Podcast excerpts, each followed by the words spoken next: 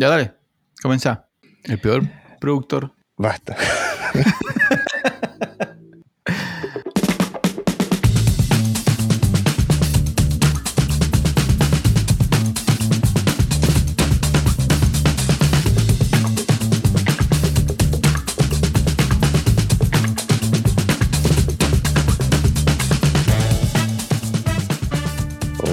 Hola, bienvenidos a esta cabaña en medio del bosque. Justo no vamos a hablar de esa película, Pancho. ¿Viste que me jode esto? Llamado Función Especial, donde vamos a hablar de, por lo menos, espero, 10 películas recomendadas para ver en este Halloween. Pero que no necesariamente son para ver en Halloween. Qué manera de dar excusas. Qué manera de dar excusas. Soy Jonathan Barría Argel, dije.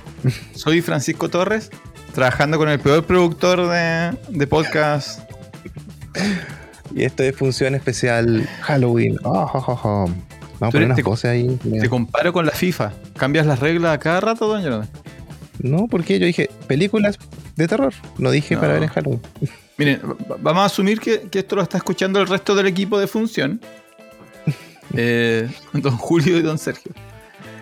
Y las reglas iniciales eran un capítulo de Halloween donde íbamos a hablar de nuestras películas favoritas que quisiéramos recomendar. Entonces, obviamente el resto del equipo colocó cosas clásicos, cosas que nos marcaron de, de juventud, de niño, las primeras pesadillas, cosas así. Y don Jonathan ahora aparece con seis películas, primero eran cinco, además él colocó seis. Las seis son entre el 2021 y el 2022. O sea, nada de esto marcó a Don Jonathan de niñito. Son todas películas modernas, son todas películas para adultos. No hay ninguna cabaña en el bosque, ninguna de esas seis películas. No hay mansiones abandonadas. A ver, creo que no hay mansiones abandonadas. No, no hay mansiones abandonadas. No hay disfraces. No hay disfraces. No hay fantasmas. No hay fantasmas en ninguna de las seis, a ver. No, no. Don Jonathan, dije ¿qué cosas? ¿Qué son estas películas, Don Jonathan? Estas no son películas de Halloween. No, No, dije no. top 10. Dije 10 películas de terror. Mal. No, no, si no son, no son, no son Halloween. Esto es como. Bueno, veremos cómo sale, veremos cómo sale. Entonces la idea es eh, fin de semana largo. El, el- el editor va a tener que trabajar extensamente para publicar esto. Yo creo que el, para el día de Halloween, ¿no? ¿Cuándo es Halloween? El 31, ¿no es? Por eso, el, el Halloween es la misma pregunta con Navidad. ¿Navidad es el 24 o el 25? Es el 25 de Navidad. Pero se, se celebra el 24. Sí. Claro. Entonces Halloween la duda es, ¿es el último día de noviembre? ¿O el primero, o sea, el último día de octubre o el primero de noviembre? No, pues el 31 de octubre, pues la gente sale a pedir dulces antes de las 12 de la noche. Esa, es- yo- esa es la duda, pues esa es la duda. Bueno, pero entonces, mientras los niños salen a pedir dulces, los adultos se quedan a ver una película con palomitas. Y estas son las recomendaciones de función especial, slash fuertemente marcadas por Don Jonathan, sobre películas que puedes ver este eh, 31 para pasar un eh, momento de terror, horror o similar. ¿Esa es la idea? Sí, pero yo dije 10 películas de terror y no puse reglas. Yo no dije ninguna regla. No, pero es un capítulo de Halloween. Obviamente. Si no lo podríamos publicar en abril, no entiendo. Yo lo que hice fue elegir películas entre el 2021 y 2022 que yo, Jonathan Martínez, recomendaría a gente que viera y que no deje pasar, por favor. Antes, de comenzar el capítulo, ¿te disfrazas para Halloween? Cuando hay tiempo, sí, don Francisco. ¿Sí? Nunca he logrado. Nunca, el- nunca has encontrado tiempo. disfraz. ¿Tu, Claro, el disfraz especial, así como que, ah, qué bueno, me saco una foto. tus chicos? Sí, pues sí. O siempre. ¿Pero de terror o de cosplay? Porque yo No, creo que, creo que es medio tramposo eso. Cuando de repente para Halloween sale como un niñito vestido de Spider-Man. Es como, Mm. no, po, tiene que ser un disfraz de. A menos que sea un Spider-Man zombie. Ahí sí, pero si no, no funciona la cosa. No, está bien, está bien. Que salgan a divertirse, no da lo mismo, cómo se No, disfrazan. no, no, pues. Yo quiero ver vampiros, hombres lobos, brujas. Para eso es Halloween. Mm. Para salir Bueno. de mm, Boku no Hiro, para eso están los cumpleaños de los niños. Los niños deberían hacer su cumpleaños de disfraz. De cosplay. Tienes una colección de disfraces, ¿no? Así como para tus hijos que van pasando del mayor al menor. No, no, se hacen en el momento los disfraces y se desechan, se reciclan. Se, se desechan. hay, un, hay un lugar especial en el basurero municipal para la basura de. ¿Habrá? ¿Habrá una montaña de basura de Halloween que va aumentando Reciclado. año a año? Un reciclado de. Habría que ir a ver. Habría que ir a ver. Este año eh, no he visto mucha decoración, sí. No, está pasando viola. Pero si todavía no es, po. Todavía no es, nadie lo hace antes, pues Pancho, ¿qué onda? No, pues tiene que ser como Navidad, tiene que ser una semana, tiene que ser, los gringos hacen el mes de Halloween. Claro, porque ellos inventaron la cosa, porque vamos a ser nosotros. Nosotros para nosotros, es como un panorama. El domingo, vas a estar el domingo a la tarde pegando una calabaza en tu, ventana. Así no se puede. Es el mismo día. Así no pasan a pedir dulce antes, pues Pancho, por favor. Ah, dulce. no. Ya, eh, ¿quién empieza? Empiezo yo. Ya, dale. Sí. Eh, vamos a hablar de Sensor, una película que hablamos en un episodio en específico. una película del 2021. ¿Y de qué va Sensor? Bueno, es una película. Mis películas son de terror de pocas hachas y sangres, pero esta tiene mucha sangre y hachas.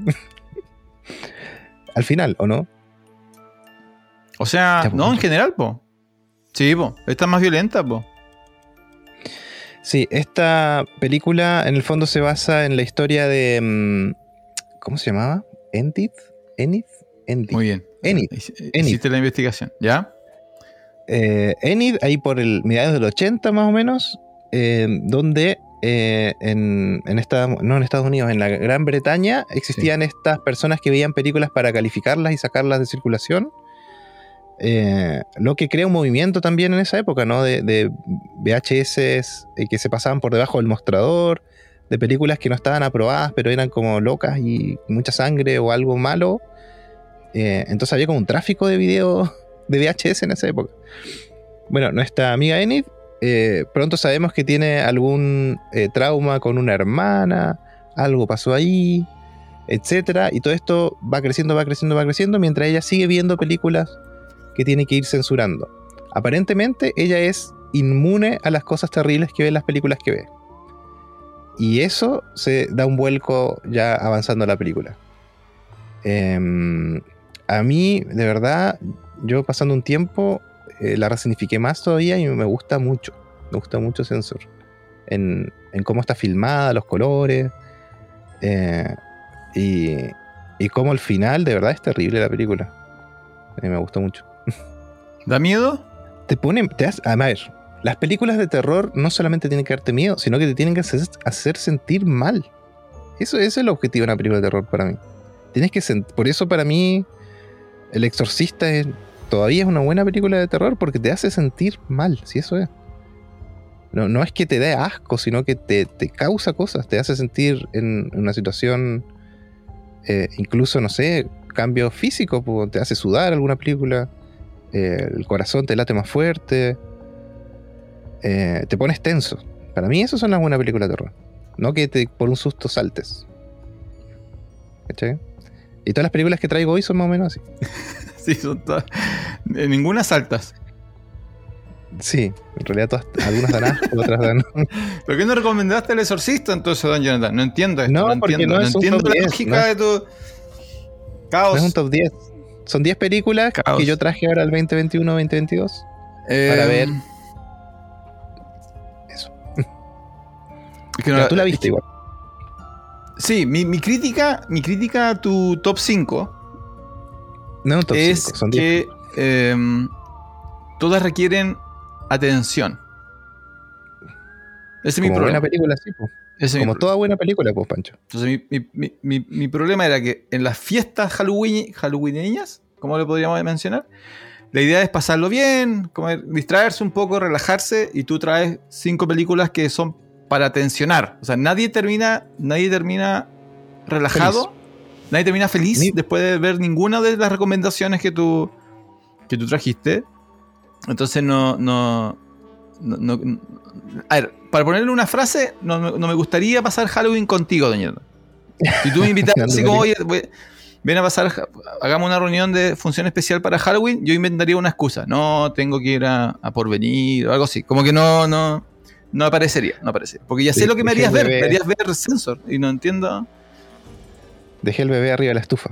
Dejé el bebé arriba de la estufa, claro, sí, eh, y lo peor es que esta la mejor, de las que tú vas a recomendar, esta es como la, mejor, es como la más de Halloween, de las, de las seis que pusiste. No, no, no, Sadness, Sadness yo creo que, o sea, Sadness es más gore. Ya, bueno, dice, spoiler. Dice spoiler, dice spoiler. Em, Está, bien, o sea, le hicimos un capítulo especial a, a Sensor. ¿Con cuál la mezclamos? ¿Tú te acuerdas que era un capítulo triple? Era ah, Sensor. Ah, sensor, Possessor y Possessor, Y tenía que ver con eso de. Es que, claro, son películas que requieren atención, que tienes que estar viendo el detalle, que juegan con la percepción de la realidad, que los colores que eligen es a propósito, que el, encuadre de la cámara, de la imagen, tiene una función. Entonces, como tiene todos esos elementos que artísticamente lo hacen súper destacada. Eh, creo que de las que vas a mencionar tú es como que la, que además tiene como más misterio, suspenso, thriller. Tú no, sabes lo que va a pasar hasta que llegas a los últimos 25 media hora. Tienes algunas sospechas, pero aún así tiene como un giro incluso al final, incluso al final tienes que interpretar.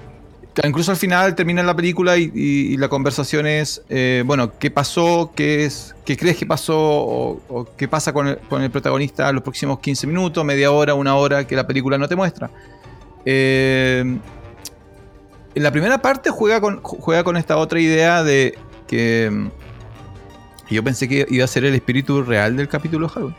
Que era eh, ¿Qué, impacto tiene? O sea, en, Gran Bretaña hubo un momento en el cual bloquearon todo lo que tuviera que ver con terror y gore, porque la lógica de ellos era que hace mal.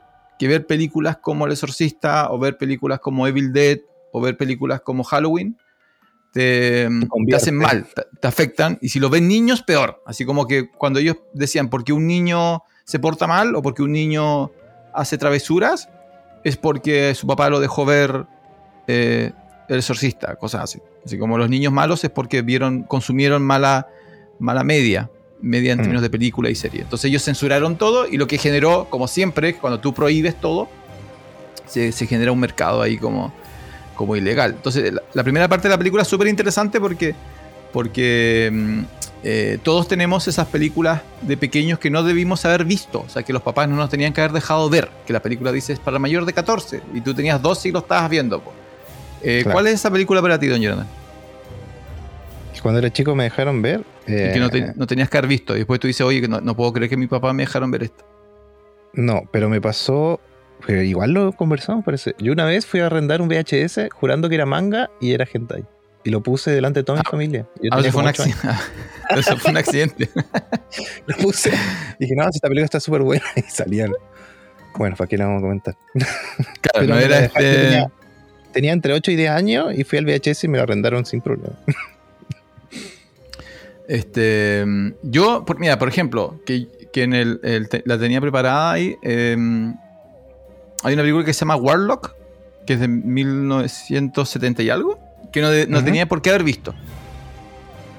Y, nunca he conversado con eso con mi familia, así como, oye, em, ¿te acuerdas de esa película donde destripan a una persona en cámara? Así como yo tenía 8 años. Así como, ¿por qué me dejaste ver eso? Bueno, pero Sensor parte con esa idea, parte de la, sociedad intentando prohibir que la gente vea cosas malas, la gente ve cosas malas, y después en la segunda parte está el misterio de que, eh, ¿por qué la protagonista parece ser inmune a esta corrupción visual? O al menos nos hacen pensar que es inmune y después viene el giro final. Así que es bien.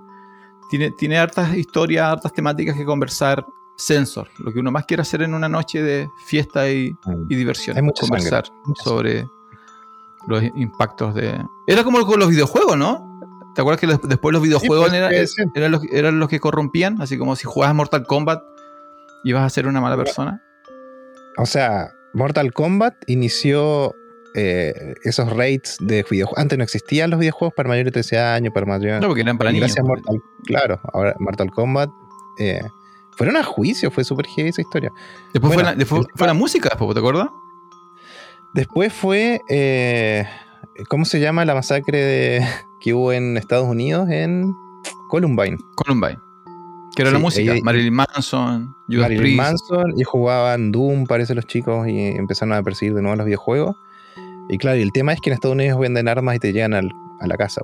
Como, los chicos mandaron a pedir así como por Amazon los rifles y llegaron a la casa. no, fue tan así, pero claro, claro, sí se puede. En Estados Unidos es mucho más fácil. Puedes ir a comprar al ah, supermercado. Claro, y la culpa no es eso, sino lo otro.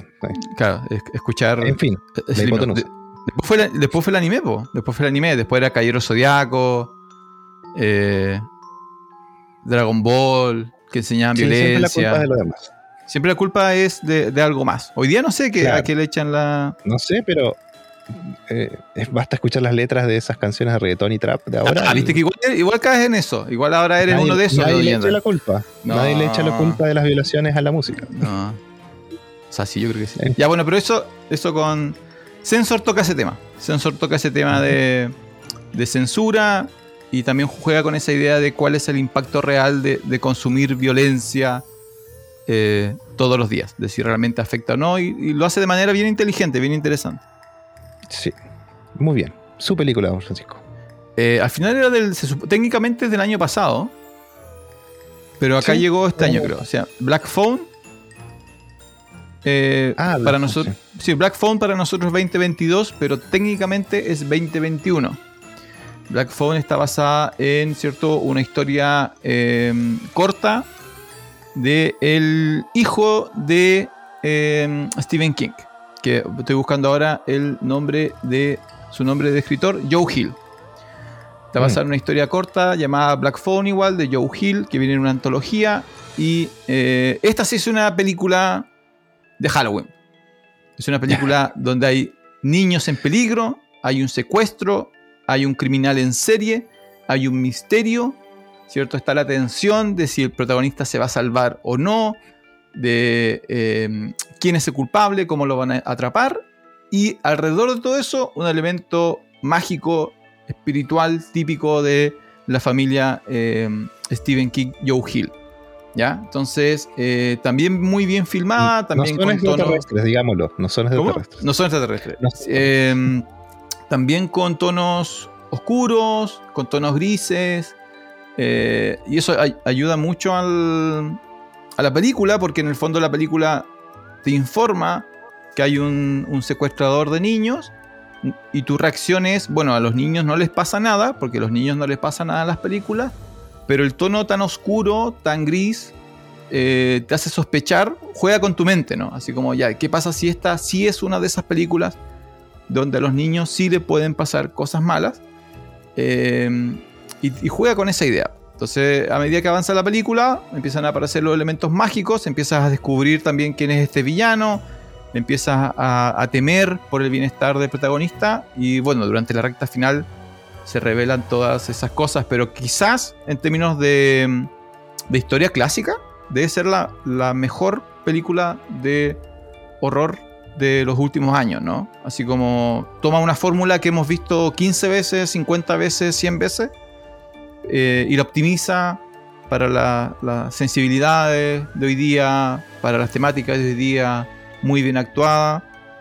Eh, así que Black Phone salió recién este año para nosotros. Si no la ha ido a ver, la hemos recomendado como cinco veces en, Instagram, en Twitter, en nuestro podcast anterior. La volvemos a recomendar Black Phone del 2022.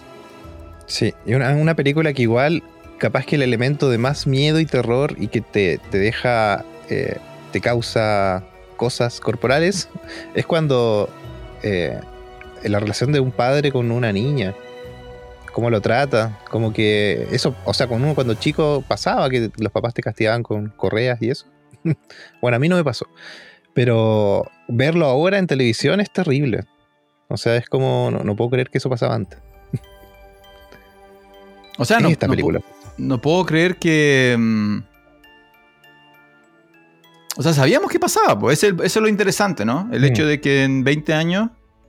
eh, por ejemplo, yo siempre me acuerdo. Ahora, esto es como con humor, ¿no? El meme de que en El Chavo del 8, Don Ramón amenazaba constantemente con violencia a los niños, pues. Ah, sí, pues. Y era como humor, así como jaja, le pegan al, al niño. Y esta película juega como con eso, ¿no? Así como los padres antes controlaban a sus hijos con violencia. Y En realidad el Chavo del Ocho era terrible. Era un, un huérfano Era un niño, que casi nunca tenía cómo comer. era un huérfano sin casa, sin techo. Por Todos eso, sabían eh, que era huérfano y vivía ahí y nadie hacía nada, pobre. era como eso, era como esa serie antigua. Claro, Black Phone juega con eso, ¿no? Que si tú hoy día vas a ver una película de 1970 eh, o de 1980, vas a encontrar cosas que son in- inaceptables, ¿no? Y que, y que juegan un poco con tu mente. Por ejemplo, el otro ejemplo que siempre dan es La venganza de los nerds, donde básicamente hay un par de violaciones, pero como que la película dice así como no, son jóvenes siendo jóvenes. Eh, y que claro, hoy día tú lo ves y tú dices, ah, changos, esto no es, no es aceptable y no es una comedia, ¿no? Pero bueno, los mm. tiempos cambian y, Black Phone juega, juega con eso. Pero no, aparte de eso, súper súper buena la, la película. Así es, don Francisco. Ya, yo voy con otra ahora. A ver, a ver, a ver, sí, en orden. The Sadness del 2021. Igual la comentamos una vez. No me acuerdo cuándo, pero la comentamos. No me acuerdo cuál fue nuestro eh, comentario, sí, dijimos que era buena o mala. A mí me gustó. Eh, un público especial. Ah, esa fue la recomendación. Yo la tengo escrita acá. Es para. Sí, para, no sé. Eh, no es comer gourmet. Todo lo contrario. Sí, The Sadness del 2021, Algo pasa, es una película de Taiwán, parece. A ver, déjame revisar. The Sadness, Taiwán, sí. O China. Oh, Taiwán y China. No. Sí, Taiwán, Taiwán, Taiwán. Taiwán. Sí. Película taiwanesa de terror. Esta sí es de terror, Don Francisco. Terror con todas sus letras. Mucha sangre, muchas cosas que pasan. Una enfermedad ataca primero un pueblo de. Bueno, todo pasa en la misma ciudad, ¿cierto? Sí, todo pasa en la misma ciudad. O sea, todo lo que vemos es en la misma ciudad. La pandemia es nacional, pero vemos una sola ciudad. Y vemos cómo nace eh, esta enfermedad. Al principio no sabemos muy bien lo que es, pero la gente empieza a atacarse una a otra, como zombies principalmente. Em, pero no solamente para comer o hacer cosas, sino eh, se desata esa. En el fondo, lo que hace la enfermedad nos borra esa barrera que, que nos hace relacionarnos como humanos, sino más bien como animales, yo creo. Esa es como la, la relación. Se, bajan todas las barreras eh, éticas o que, tenemos como seres humanos. Eh, y muy pronto la película empieza con todo. Empieza como con una abuelita que está como perdida y la abuelita de repente eh, empieza a atacar a la gente. y eso se va esparciendo y muy pronto vemos que se esparce rápidamente por la sangre alguna mordedura. Y, y podríamos decir que estos zombies son los zombies de, mm, hay diferentes tipos de zombies. Estos son los que corren rápido. no son como los de Walking Dead. Y la película es terrible porque cada 10 minutos que pasan vemos algo más terrible que lo que vimos anteriormente. Y hay, no sé, como eh, violaciones, eh, gente que se come a otra gente, eh, solamente violencia por golpear a alguien. Em, eso. Y en la película nos muestra algunas historias, una pareja primero, una chica con un bebé también. Diferentes historias que van terminando de diferente forma. Em, pero después nos centramos en el que vendría a ser como el héroe, comillas, que es el chico que va a buscar a su novia que está en otro lado y trata de cruzar toda la ciudad para llegar a ella y salvarla. Eh, y eso más o menos, hay mucha sangre y muchas cosas terribles. Tú igual lo viste. ya, eh, Sí, el, que tú no leíste el cómic en está basado, No. ¿Tú sí? Eh, sí, pues obvio. El, a ver, el, cómic, la película de Sandner está basada en un cómic que se llama Crossed, que eh, ya fue, fue, inicialmente publicado en el 2008 y tiene cientos, un par de cientos de números. Está escrito por un muy famoso escritor llamado Garth Ennis, Em, que es muy bueno para representar violencia extrema en historias eh, que al mismo tiempo son como em, empáticas, así como te hacen pensar qué harías tú o qué, cómo reaccionarías tú en, ese momento. En el cómics original, el cómic lo explica un poco mejor, ¿no? Es lo que hace el virus es em, elimina las barreras sociales y magnifica los aspectos más oscuros de tus instintos, ya sea violentos, sexuales, etcétera, etcétera. Entonces la película son, y por eso es para un público súper particular, por eso los Jonathan ahí con sus recomendaciones, son eh, una hora y media, dos horas de eh, acuchillamientos, atropellamientos, violaciones, ataques, disparos, eh, sangre, desmermamientos, etcétera, etcétera. Y no hay ningún elemento redentor en la amenaza. Entonces, no, aquí no hay no hay marcha atrás, no hay como... La película no se trata de encontrar una, cura La película no se trata de, dialogar con los tipos que están infectados, es simplemente intentar sobrevivir. ¿Y qué harías tú para sobrevivir en esa situación? Eh, entonces ahí viene como la parte donde tú siempre te preguntas así como ya, ¿dónde me escondería? ¿Cómo me escondería? ¿O qué haría yo si, mi mejor amigo, mi vecino, mi pareja se infecta? Juega con todas esas típicas eh, historias de zombies, pero en vez de ser zombies tontos eh, que no pueden abrir una puerta, son eh, infectados hiperviolentos, hiperagresivos. Entonces es algo que creo que no, en Occidente no hemos visto. Creo que en ese sentido es como la primera película de su tipo eh, que ha llegado a nuestras, a nuestras pantallas. Claro, porque al final, eh, si bien comparten cosas con los zombies, no son zombies en realidad, ellos siguen teniendo sus sentidos al 100%. Claro, entonces saben sí. abrir puertas, saben usar armas, saben conducir. Sí, Es como así que eso, una terrible película para ver. para mayores de Halloween. 26, una cosa así. Mayores de 30 años. Mayores de 30 años. Ah, muy bien. Está por ahí conseguible, así que hay que buscarlo nomás. The Sadness. Ah, No sé si ha llegado a un, a un, a un servicio stream. No sé, yo no la he visto en ninguno de los El que está bloqueado, el que está bloqueado para Chile, la última vez que busqué, que una pena, eh, que no sé si uno podría hacer campaña para que llegue, es uno llamado Shudder. Que es, el- es- es un stream de solamente películas de terror. No sé si lo ubicas. Ah, sí, sí, sí, sí. sí. Y en- me parece que en Chile todavía no está legal para, para inscribirse, pero hay formas ahí como para, para bypassear ese, ese paso. Pero eh, capaz que esté ahí, habría que ver. Ya, mi turno. Eh, de nuevo, yo me voy por un lado más popular, más de disfrutar, más de reírse un poco, de, de comer un poquito de palomitas tranquilo, sin eh, evaluar ¿cierto? la existencia humana ni tener discusiones filosóficas sobre. eh, ni listas sobre la vida. Eh, Netflix sacó el 2021 un trío de películas que a mi gusto yo las recomendé, me parecieron sólidas, perfectas para los que buscan ese tipo de películas. de una nueva versión de El Cine Slayer eh, que se llama Fear Street.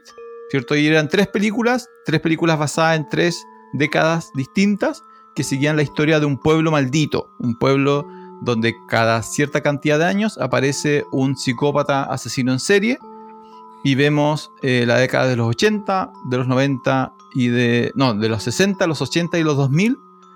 Nos llevan tres películas a tres décadas a intentar resolver el misterio de por qué ese pueblo está maldito. Y la película juega, las tres películas juegan con todos estos em, tropes de, que conocimos inicialmente en Halloween, en Viernes 13, en Pesadilla, en ese tipo de películas. O sea, no, no ofrece nada particularmente novedoso, simplemente traer ese cine de no los ofrece 70. nada, punto. No, es excelente. Del 70, del 80, traerlo a- al público moderno. Así que muy. Si buscan algo súper piola, superficial, simplemente entretenido. eh, De The lo que se va a olvidar pronto. Sí, po, como las películas de terror. Si las películas de terror en general son, son para eso, ¿no? Eh, vean The Fear Street, ¿cierto? Están, debería estar todavía en Netflix. Sí, Y pero aquí es de un- Netflix, así que va a estar siempre. Es Netflix. Y esta es todavía una de, de esas cosas donde, donde Don, Jonathan, es Don Jonathan contra el mundo, porque toda la saga está súper bien evaluada, tiene 7 de 10, 8 de 10, cosas así, y Don Jonathan dice que es mal. Pero bueno, esas Es cosas malísima, que muy mala. Don Jonathan le gusta llevarle la contra al, al universo. Sí, tú no serías el primer personaje, tú serías de esos personajes que moriría en los primeros 20 minutos de una película de terror, Don Jonathan. Tú sufrirías las peores muertes. Yo soy Grimmy Grimes de Los Simpsons. Uno te diría así como, Don Jonathan, hay que escapar o hay que hacer tal cosa. Y tú dirías, no, no le, no le hago caso al sistema. Y ahí, Yo soy de esos que dicen, ¿qué nadie lo ve? Es súper incompetente. ¿Cómo no lo ven? Y todos se ríen. ah, tendrías una muerte horrible. Así como una puerta te caería encima de la cabeza. Serían como, te botarían por una ventana, caería encima de un, de un árbol. Pero bueno, Sí. no sobrevivirías. No sobrevivirías. Don Jonathan. Duran como dos horas las películas, no sé si o no. Eh, no, una hora y media cada una. Ah, ya. Cinco horas de mi vida, no. Chao. Chao, Cinco y Street. media. Pero no, bueno, si bien, siguen a súper Pancho, bien. la ven. Sí, sigan. Si quieren, ver- si quieren entretenerse y no eh, tener dolor de guata al terminar la película, vean Fear Street. Si no, si quieren tener dolor de guata, eh, sigan las recomendaciones de Don Jordan. Sí, otro dolor de panza por aquí. Men, la película, don Francisco, del 2022. También la conversamos en algún momento, parece. Em, eh, Men, ah, sí, es de este año. Sí. Dirigida por Alex Garland, eh, protagonizada por Jesse Buckley. Y se trata de. eh, al principio no sabemos muy bien, pero el personaje Jesse Buckley se tiene que mudar, se va a un Airbnb. Busca por internet un lugar para, no sé, despejarse, algo le pasó, sabemos que algo terrible le pasó. y encuentra como una tremenda mansión en medio del bosque, así como en el campo británico. Eh, no sé cuánto le habrá salido a arrendar eso. Sí, Pero esa, es la parte de más fantasía. La parte más fantasía es que compra, arrienda un B&B y es una mansión Sí. rural gigantesca. Como dos millones al día, dos millones de pesos chilenos al día. Oye, una vez, paréntesis, una vez estaba viendo unas vacaciones para la familia y empecé a ver casas y ¿sabías que en Chiloé tú puedes arrendar islas enteras? Eso, una casa con su propia isla. Ya, ahí salía como un millón siete. Mi duda es si, si es, le- qué tan legal es lo, es lo que te están ofreciendo. Bueno, el terreno es tuyo, pero la costa no. Eso es. Claro, es como, claro, ¿qué realmente, ¿a qué realmente tienes, tienes acceso? Ahora, ¿puedes comprarlo o arrendarlo? Puedes arrendarla. Es, eh, por Air- Airbnb lo vi.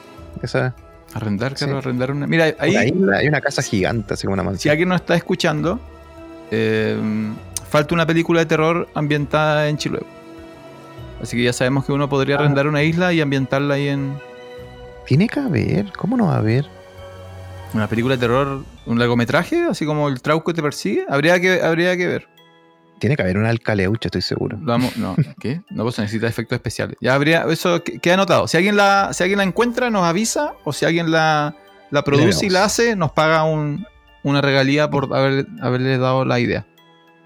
Ya, cierra paréntesis. eh, bueno, esta, este personaje se va ahí a pasar las penas a esta casa gigante, lo que es raro porque si quieres ir a pasar las penas no te vas sola al medio del lugar que no conoces.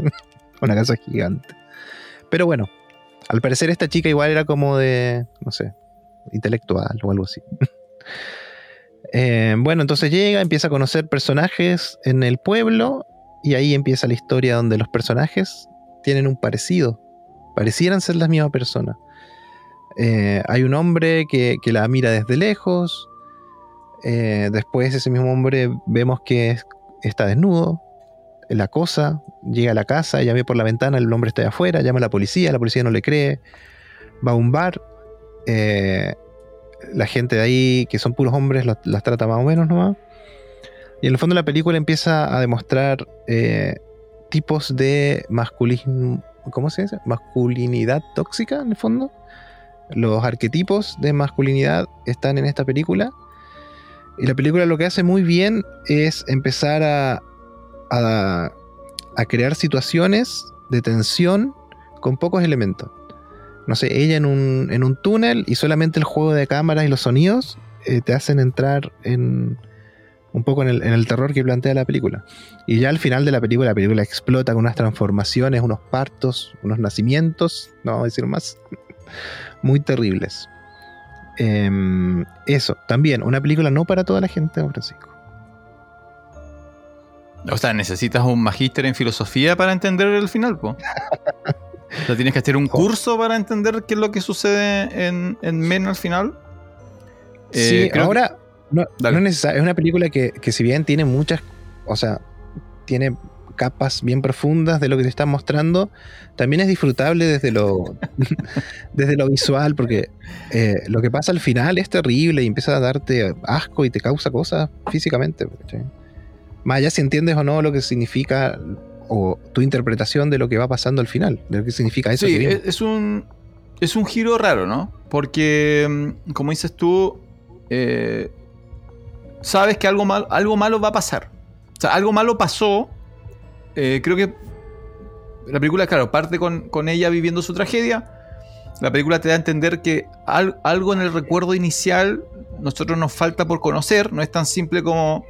Claro, como eso el- sí podemos decirlo. Algo pasó con su pareja. Ella Claro. vivía con su pareja, algo pasó. Algo terrible Sí. pasó, pero después descubrimos que ella no, o el primer flashback no nos está recordando todo lo que realmente sucedió en ese flashback. Al mismo tiempo sabemos que algo malo está pasando donde ella está, entonces tenemos esa tensión de qué es lo que va a pasar y saber qué es lo que pasó. Y claro, la película podía haber terminado de otra manera, decidieron no, no hacerlo. Ahí, bueno, hay que ver, cada director y guionista hace lo que, lo que considera que es más prudente.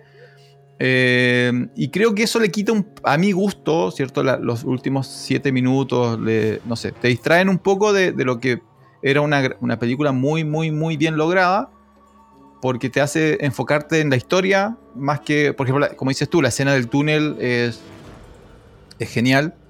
Y la película está llena de estos pequeños detalles y muy buenos momentos. Entonces, bien, eh, es disfrutable. Y claro, la recta final va a dejar a cierta gente contenta, a cierta gente confundida y a cierta gente un poco molesta de que para qué tienen que hacer ese tipo de cosas. Bueno, hay, va a haber distintas reacciones, pero nadie va a quedar como pasivo respecto al, cierre de, de, Men del 2022.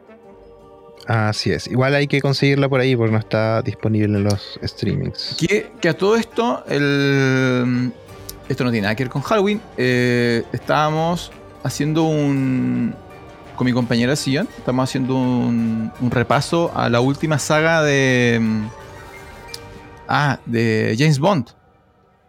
¿Ya?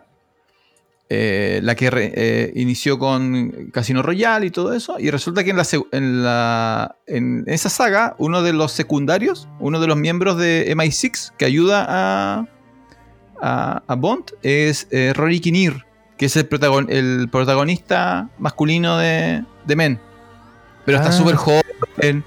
Y, es como un personaje secundario como amistoso y eficiente. Entonces es súper raro después verlo como. Como acordarse que ese es el de Men. Así como el, actorazo que se ocultaba ahí en, las esquinas de Casino Royale. Ah, muy bien. Y con muchos papeles en Men. con muchos, muchos, muchos papeles en, Men. Em, ya, entonces Sensor, Sadness, Black Ah, ya, yo. Esta no la viste, po. Ese es tu problema. Tú, ves, lo que quieres ver nomás, don Jonathan. Así no, así no, funciona. El libre albedrío funciona así. Esto es un podcast de, de, cine. Hay que ver de todo. Hay que ver de todo. Eh, de la lista original que, que, yo había enviado a función especial y que don Jonathan desechó por sus cambios de reglas, la única que pude mantener, por ser moderna, es Overlord del 2018, eh, dirigida por Julius Avery pero más importante, producida por J.G. Abrams. Overlord es una película de horror en un contexto de la Segunda Guerra Mundial. Eso es todo lo que quiero mm. decir. Eh, es una mezcla muy, muy interesante, muy, muy simpática, muy, muy bien lograda, que eh, te vuelve a llevar a los mismos hitos de la Segunda Guerra Mundial, el desembarco en Normandía, el enfrentamiento con los nazis, el rescate es, casi como una eh, mini rescatando soldado Ryan, excepto que la línea de la película es horror. Entonces la película juega muy bien con, las premisas del cine de militar, de guerra y el cine de horror. Yo creo que la mezcla funcionó súper, súper, súper bien. Inicialmente esta película era, mm, había sido súper... Eh, había habido mucho hype porque teóricamente era parte del, de la saga de Cloverfield. Ah, ya. ¿Las ubicas las Cloverfield, cierto? Sí, sí, sí. ¿Cuántas Cloverfield has visto? Vi la original en el cine. Después vi la que están. Lane, creo que se llama, la que están atrapados. Sí. Y la que van al espacio, que es muy mala. Ah, las viste las tres. Yo no, vi la yo no vi la del espacio, porque todo el mundo decía que, que no aportaba nada. Pero bueno, Cloverfield, pero no es tan bueno. Cloverfield, para los que no saben, es una, película. La original es de eh, phone footage, footage eh, tipo eh, Bruja de Blair, una cámara que alguien encuentra y empezamos a ver lo que se supone que hay en la cámara. Y la cámara lo que captó es el ataque a Nueva York por parte de un ser tipo. Inicialmente como, un Kaiju, como un Godzilla, ¿no? Sí. Eh, y luego las otras películas lo que hacen es teóricamente aumentar la mitología de la original, intentando responder las preguntas iniciadas por la original, ¿no? Así como de dónde viene, por qué está acá. Bueno, dentro de esa lógica, de esa saga de intentar explicar la conexión y la llegada de los Kaiju al mundo moderno, Overlord eh, iba a ser inicialmente parte de esa, de esa saga. Y en algún momento dijeron, ¿sabes qué? No, mejor dejémoslo de, de manera aislada.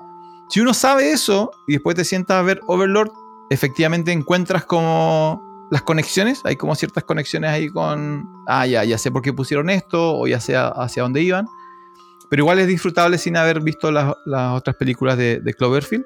Y de nuevo, eh, muy buena película, tiene harta acción, tiene harto horror, tiene una buena carga de body horror, eso para Don Jonathan, te la, ya caché que te gusta eso, tiene sus buenos elementos ahí de...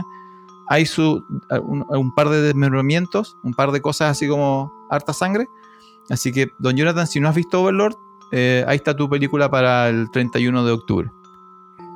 Ah, muy bien. Yo pensé, sin ver nada, ¿no? Que era como los nazis hacen experimentos con las personas y crean un tipo nuevo de persona zombie. Era, pensé que era así.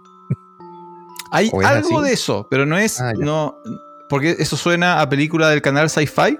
Así como los Nancy zombies viven en la Antártica. Nah, y Overlord no es eso, por favor, no, no, no, lo, no lo comparen con eso. Esto ah, es, ya, ya. ya está, está, mucho mejor lograda que, que. Hay una donde, donde. ¿Tú lo has visto eso, no? Donde rescatan la cabeza de Hitler y la colocan como en un robot. Y al final tienen como que destruir a Hitler el robot. Bueno, eh, no es eso, esto no es eso. ¿Ya? Pero. No, pero sí. es verdad que Hitler eh, criogenizó Tú- tú- su ya, tuvo en. Argentina, tuvo en Argentina. Dilo, dilo, dilo. Sí. Y para que en futuro lo, lo clonen y vuelva a ser. Bueno, Ya, En fin. todos estuvieron en Argentina. Ya, eh, ¿cuál va, ¿cuál vas a hablar ahora? Mm, yo creo que mi última va a ser esta: Speak No Evil. Del 2022. Que la viste entonces, pudiste verla. ¿Tenemos, ¿Tenemos tiempo para hablar en detalle, no? Ya, démosle, a ver. Speak No Evil ya la mencionamos en, no sé si en el capítulo anterior o la hablamos, ya no me acuerdo. Tú la, Eh, tú la película- comentaste, dijiste que la habías visto, la habías disfrutado. Mm. Eh, dij- dijiste que es terrible cuando eres un papá y la estás viendo, Mm, pero Sí. hablaste como tres minutos nomás. ya, voy a hablar tres y medio. Eh, Speak No Evil eh, se trata de una pareja, eh, esto sucede en Europa, una pareja no Danesa. ahora, danesa que se encuentra en la Italia de vacaciones con otra familia Holandesa. es holandesa. holandesa. Entonces ahí en, en la Toscana comiendo pizza y pastas. Hay un comentario en la parte que es otro turista que dice, ah, esta pasta está exquisita y era como tallarines. Bueno, en fin, nunca habían comido pasta.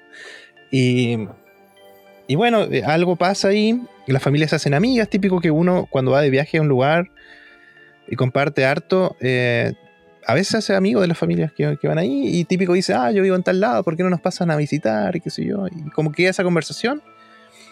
Ya después avanza la película corte y en- los vemos a ellos en su casa, esta pareja danesa, y les llega una postal donde está la foto de ellos cuando fueron a esas vacaciones. Y le dicen, hey, los esperamos aquí, vengan a Holanda, a nuestra parcela, a pasar unos días. Y eh, no sé, son como 6 horas en auto, una cosa así, 4 horas en auto. Y ellos dicen, ya, ¿por qué no? Van. Em, y em, cosas terribles empiezan a pasar. Pero no terribles como que empiezan a matar a gente y hay desmembramientos, sino que empezamos a ver típicas cosas que te incomodan de los demás a veces. ¿Cachai? Y esa vez no lo hablé, pero claro, la cultura eh, danesa y todo escandinava, y en general Europa, ellos son mucho más fríos que nosotros, por ejemplo. Muchos de ellos no, no demuestran cariño en público, ¿cachai? Eh, no se abrazan tanto, ni se besan tanto cuando hay gente alrededor, como que le, no sé, como que son más así. Y de hecho vemos la relación de ellos con su hijo, hija. También la hija como que está ahí nomás. Yo, yo no los vi, yo ahora que me acuerdo de la película, no, no se la pasan abrazando a la hija ni como nada. Es como que la hija está nomás. Y la película empieza a plantear ese tipo de cosas. Ellos se ponen incómodos porque la otra pareja se besa en un bar. Eh, el otro le dice, oye, ¿sabes qué? Eh, lo invita a comer y hace que pague el danés. Eh, cosas pasan incómodas en, la casa también. Eh, no sé, la mujer está en el baño de la pareja danesa y entra el hombre dueño de casa a hacer pipí al lado de ella. Puras cosas así que te van poniendo incómodo y eso empieza a crecer, a crecer, a crecer, a crecer, hasta que hay un descubrimiento. Descubrimos algo que pasó en la casa, unas fotos. Y, ahí la película, la verdad, que explota en el último tercio de la película. La película es una película de terror heavy. Eh, y como te decía en, esa época, eh, en esa época, hace unos días atrás, si eres papá, si eres papá, la verdad que la película te pega doble, así, doble, doble, porque pasan muchas cosas que eh, de las relaciones entre padres e hijos, o más que relaciones, responsabilidades. Uno como papá es responsable, es obvio lo que voy a decir, de tu hijo, pero más allá de eso, o sea, es una vida que depende de ti. Así que eso. Esta película, y bueno, ¿y cómo termina? ¿Qué te pasó, qué te pasó con el final? Em, es que tú, claro, como tú ya habíamos, conversado contigo, sospechaba algo de lo que de lo que iba a pasar. Eh, y que yo no soy papá, po. ya, pero no, mira, a mí el, a ver, me pasó algo bien interesante. Yo creo que. Em, porque la vi, me gustó. La encontré un poco. No lenta, pero tiene su ritmo particular. De nuevo, yo creo que. Eh, de las que mencionaste es la más. La más lenta, ¿no? La más que se cocina a más baja temperatura. Es muy gradual.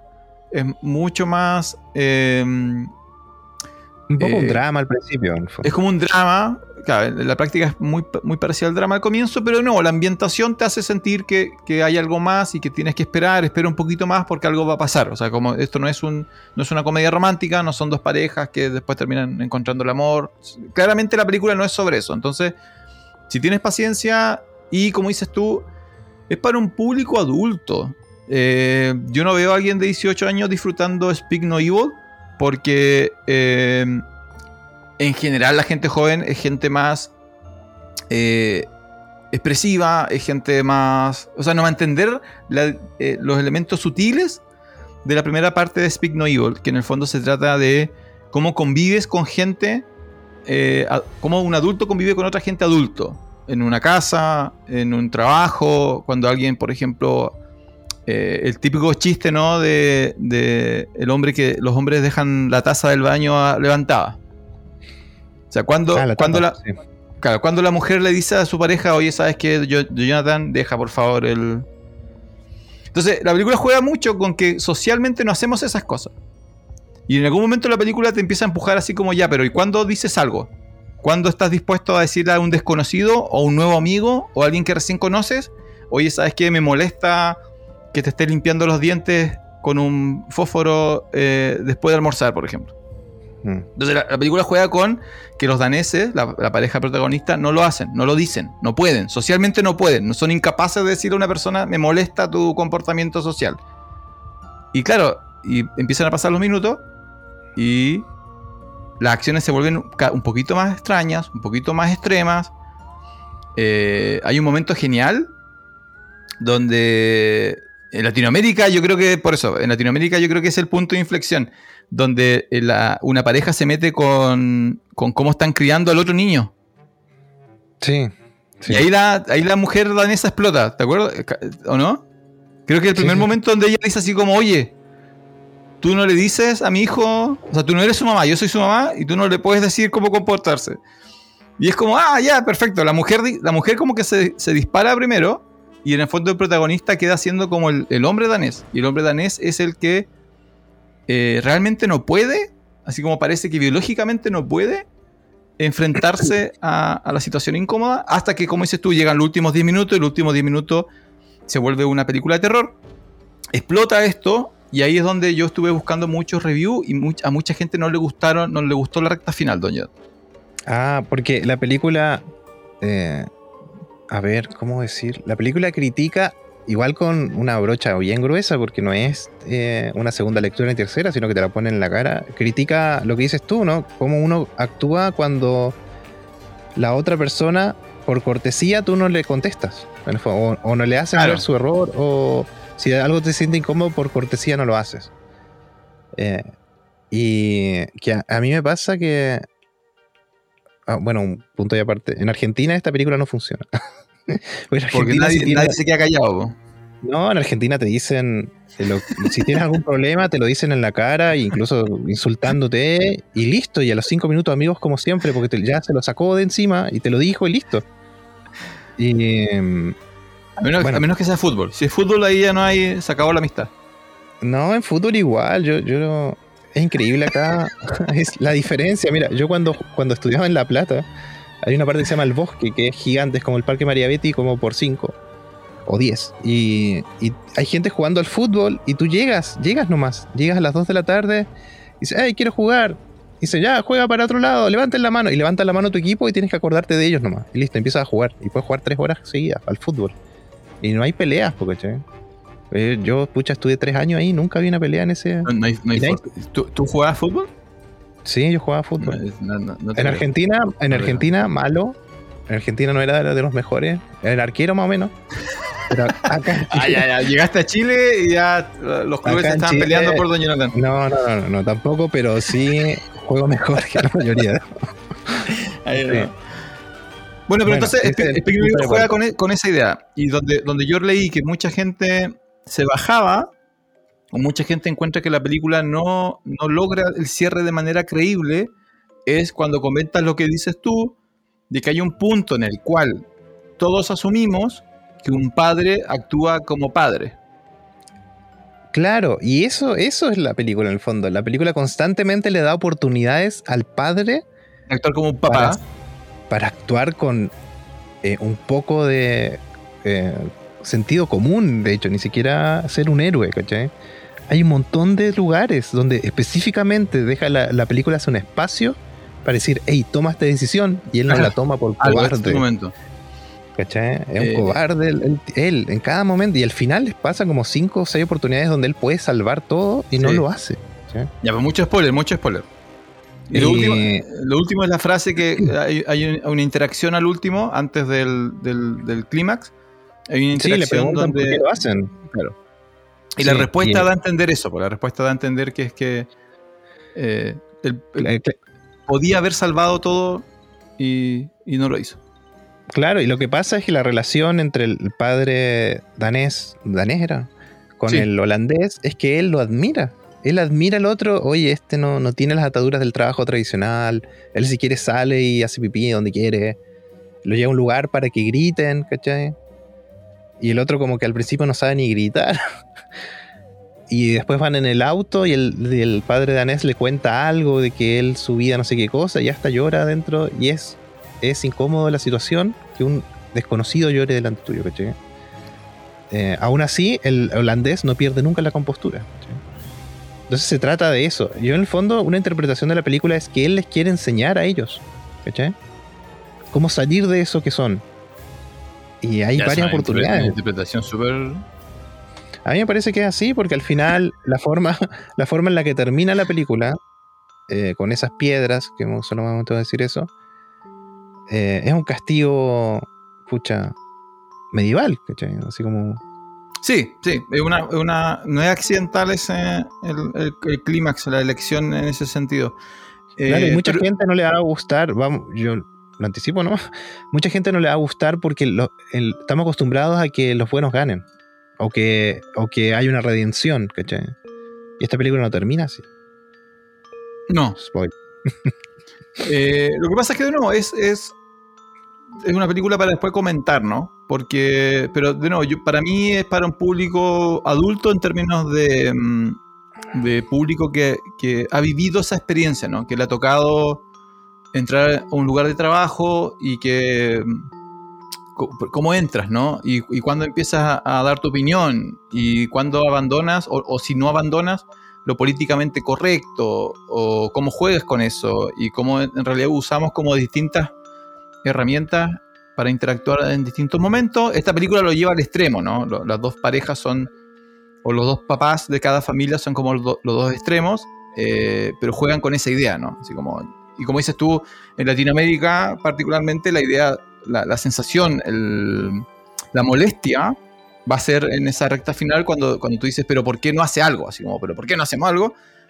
Y lo que yo conversaba un poco con, porque se la comentaba a mi hermano, era que igual en todos casos hay, hay evidencia de que dependiendo del momento y del lugar, la gente no hace nada.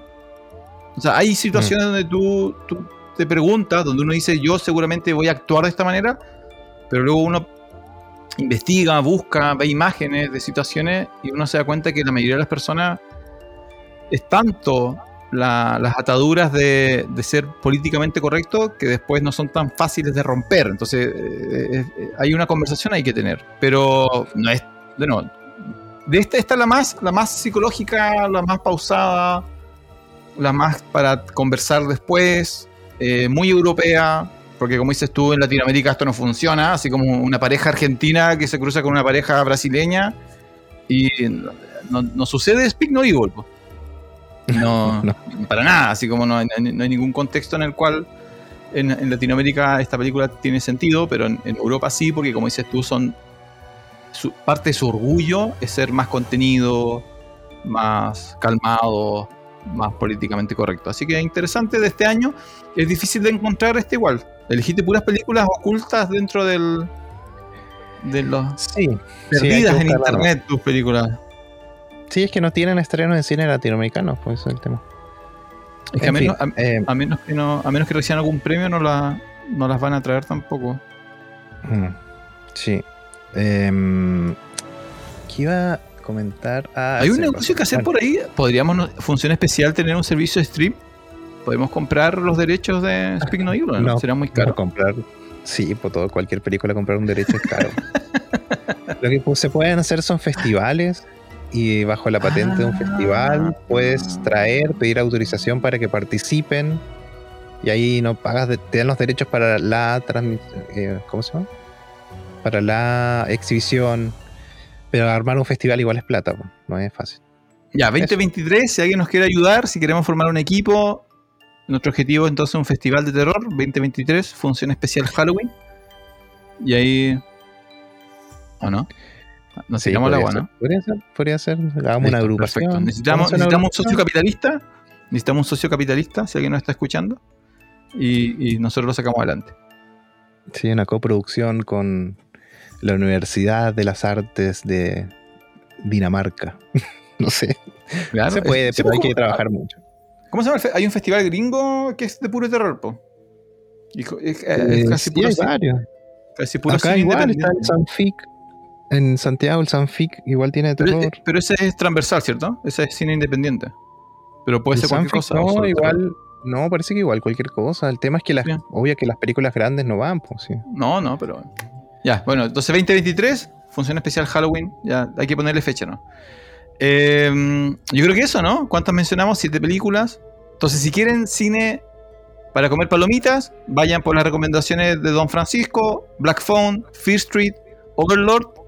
Si quieren eh, sentir su guatita estrujarse y después tener discusiones filosóficas sobre qué es lo que acaban de ver, las recomendaciones de Don Jonathan, Sensor, Men, Speak No Evil.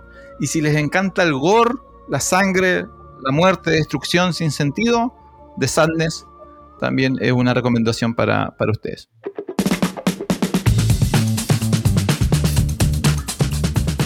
Así es, don Francisco. Así que eso es todo por hoy. Un especial donde hablamos de siete películas de terror.